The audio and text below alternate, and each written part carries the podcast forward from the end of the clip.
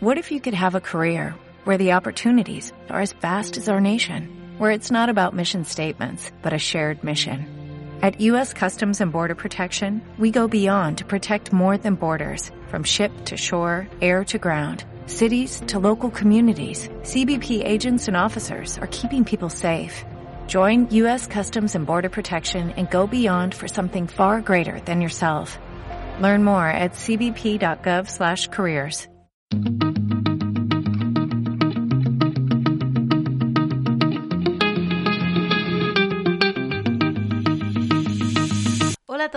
¿qué tal estáis? Bienvenidos a mi nuevo canal sobre neurotraining para tu salud, que es así como se titula mi podcast. Y bueno, estoy aquí grabando tanto el, el vídeo para YouTube como el podcast.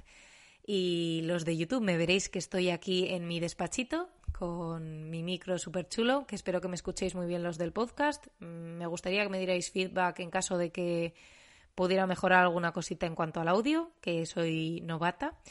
Y, bueno, pues vamos al lío. En este canal hablaremos sobre, sobre salud desde una perspectiva integral, así que me gustaría que vinieras aquí con cierto interés y con la mente abierta porque quizás hablemos de cosas que te choquen un poco y te piquen. Así que bueno, pues simplemente decirte, decírtelo ya desde primera mano. Me gusta mucho el tema de la nutrición y del coaching, así que serán temas que hablaremos de manera recurrente, además estoy especializada en ellos. Y bueno, creo que es momento ya de hacer una pequeña presentación. Mi nombre es Andrea San Juan, soy dietista nutricionista, clínica y deportiva, clínica en el ámbito de, de, trastornos autoinmunes y trastornos digestivos y a nivel deportivo en el alto rendimiento. También soy coach me gusta, eh, bueno, soy coach a nivel deportivo y a, y a, nivel personal, pero sobre todo me gusta, pues, esto, la consecución de los objetivos, resultados, meter caña y, y conseguir, conseguir lo que buscamos. Y bueno, PNI clínica. Y dejo un poquito aquí ya las cosas, que ya hablaremos de, de estos palabras raros. Hoy me gustaría hablar sobre un tema que me parece importante y quizás os preguntéis que por qué lo voy a hablar de el primero, ¿no? Porque sería el primero. Eh, bueno, porque me parece que es algo de lo más relevante que podemos encontrar en consulta normalmente y es eh, la inflamación. La inflamación en personas que ya no solo pues, pueden venir por cierta obesidad, sobrepeso, por diabetes o por ciertos trastornos autoinmunes, eh, sino que bueno, hay inflamación en muchas personas que pueden estar sanas y que en principio pues, pues eh, no, no estemos atendiendo a esto. Quiero mmm, empezar desde el principio, ¿vale? Vamos a hablar un poquito de, de bueno, que los seres humanos realmente, eh, como seres vivos y como animales, somos los únicos que, que nos autosaboteamos en el sentido de que mmm, de que, bueno, pues somos sedentarios, de que somos inactivos y encima tenemos malos hábitos, porque, jo, te paras a pensar y realmente no hay ningún animal que tenga esto, ¿no? Que, que tenga malos hábitos. Si, si, hay alguno, pues decirme, ¿eh? que yo estoy abierta a cambiar de opinión sin ningún tipo de problema y me puedo equivocar.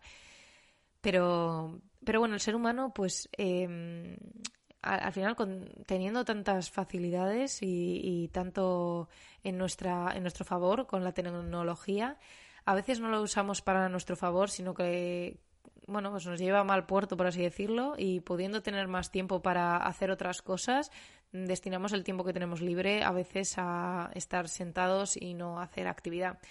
Y bueno me gustaría diferenciar un poquito el sedentarismo de la inactividad vale para empezar, podemos hablar de un trabajo que pueda ser activo, en el que pues tienes que menearte de un lado para otro, tienes que hacer recaos, tienes que levantar pesos incluso. Y por otro lado está ese señor que, o señora que llega a casa y mmm, pues directamente del trabajo y no, no hace nada. Se queda sentado, se queda sentada o tumbado o tumbada y, y, realmente pues no, no, estamos haciendo nada productivo.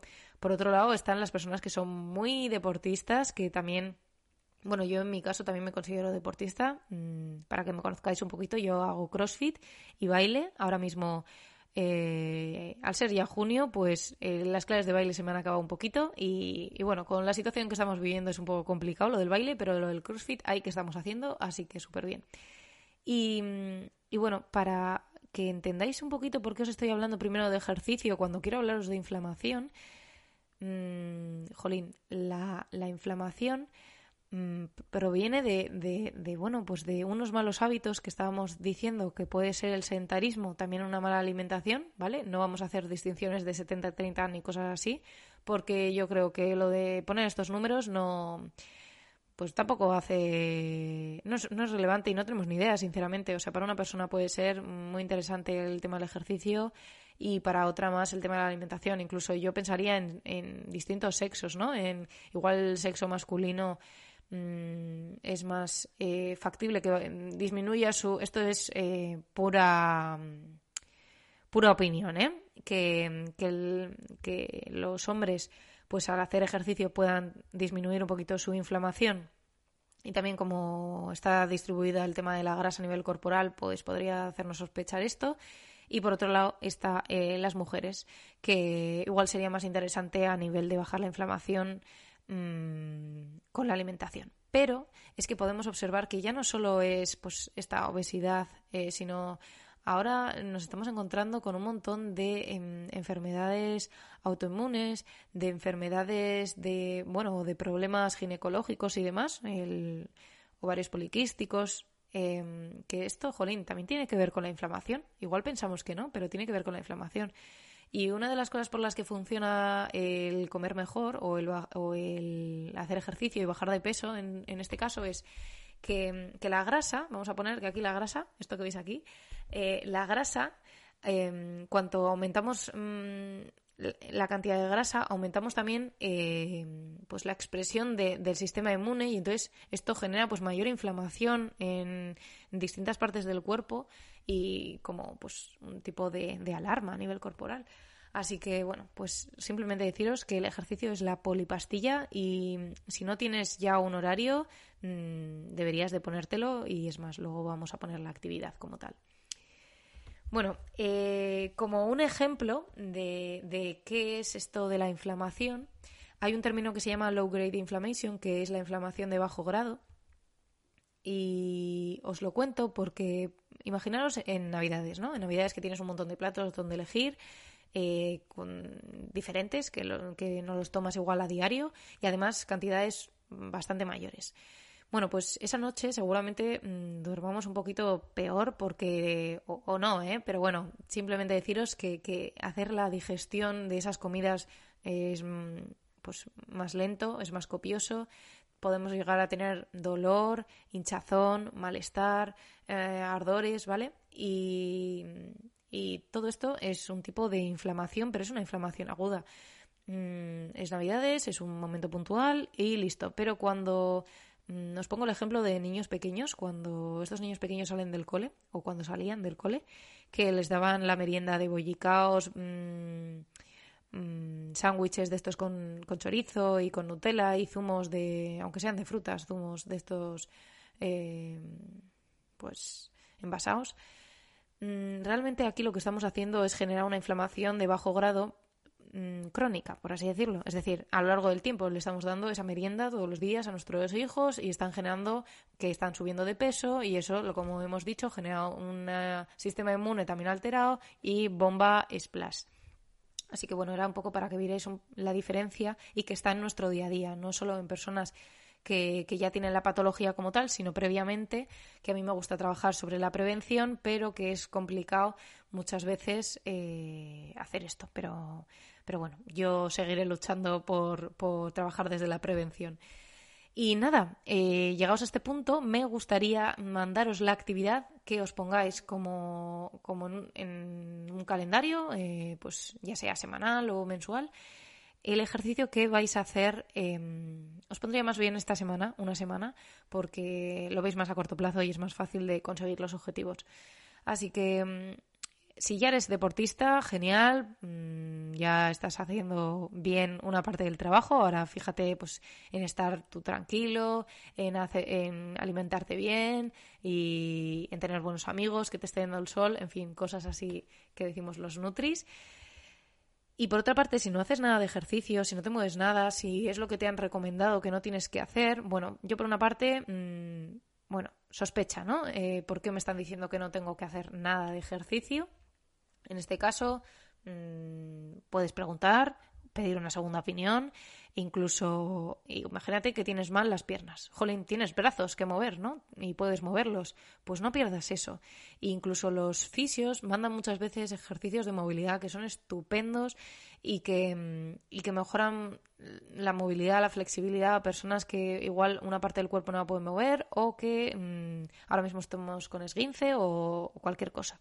Así que yo no me dejaría de moverme mm, por completo nunca pero bueno, mm, quizás haya ciertas mm, ciertos momentos eh, con ciertas personas que, es lo que se haya recomendado y por su seguridad no tengan que hacerlo, pero a nivel general el 98% o 99% de la gente tiene que moverse, ¿vale? Así que te animo a que pongas en una semana em, los ejercicios que vayas a hacer o la actividad que vas a hacer. Si no haces nada, planteate salir a andar, aunque sea tres días a la semana, por favor, tres días mínimo, una horita, que, no cuesta nada. Y, ya si, si, vas haciendo un poquito de ejercicio y te vas animando, también puedes hacer, pues, ponerte algún día más, ¿no? Y decir, venga, pues voy a intentar hacer todos los días media hora, 40 minutos o una hora. Pero planteártelo como algo prioritario porque es tu salud y esto a largo plazo ya hemos visto que la inflamación pues es algo que está ahí y que, y que la podemos nosotros sustentar si no nos damos cuenta.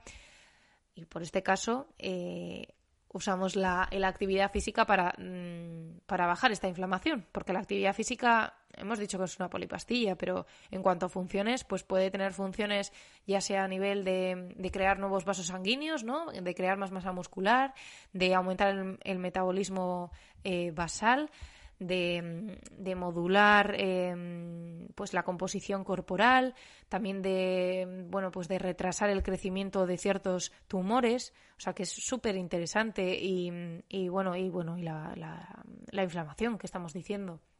Bueno, quizás me quedan cosas por decir, pero, pero yo creo que he dicho las más importantes. Así que quédate en que, en que la actividad física es un punto crucial, que te lo tienes que plantear para estar tú bien a nivel de cabeza y a nivel físico. A mí no me importa tanto la estética, me importa que las personas mm, pues tengan unos hábitos de vida saludables y una calidad de vida importante. Así que bueno, simplemente decir esto. Muchas gracias por escucharme, muchas gracias por verme.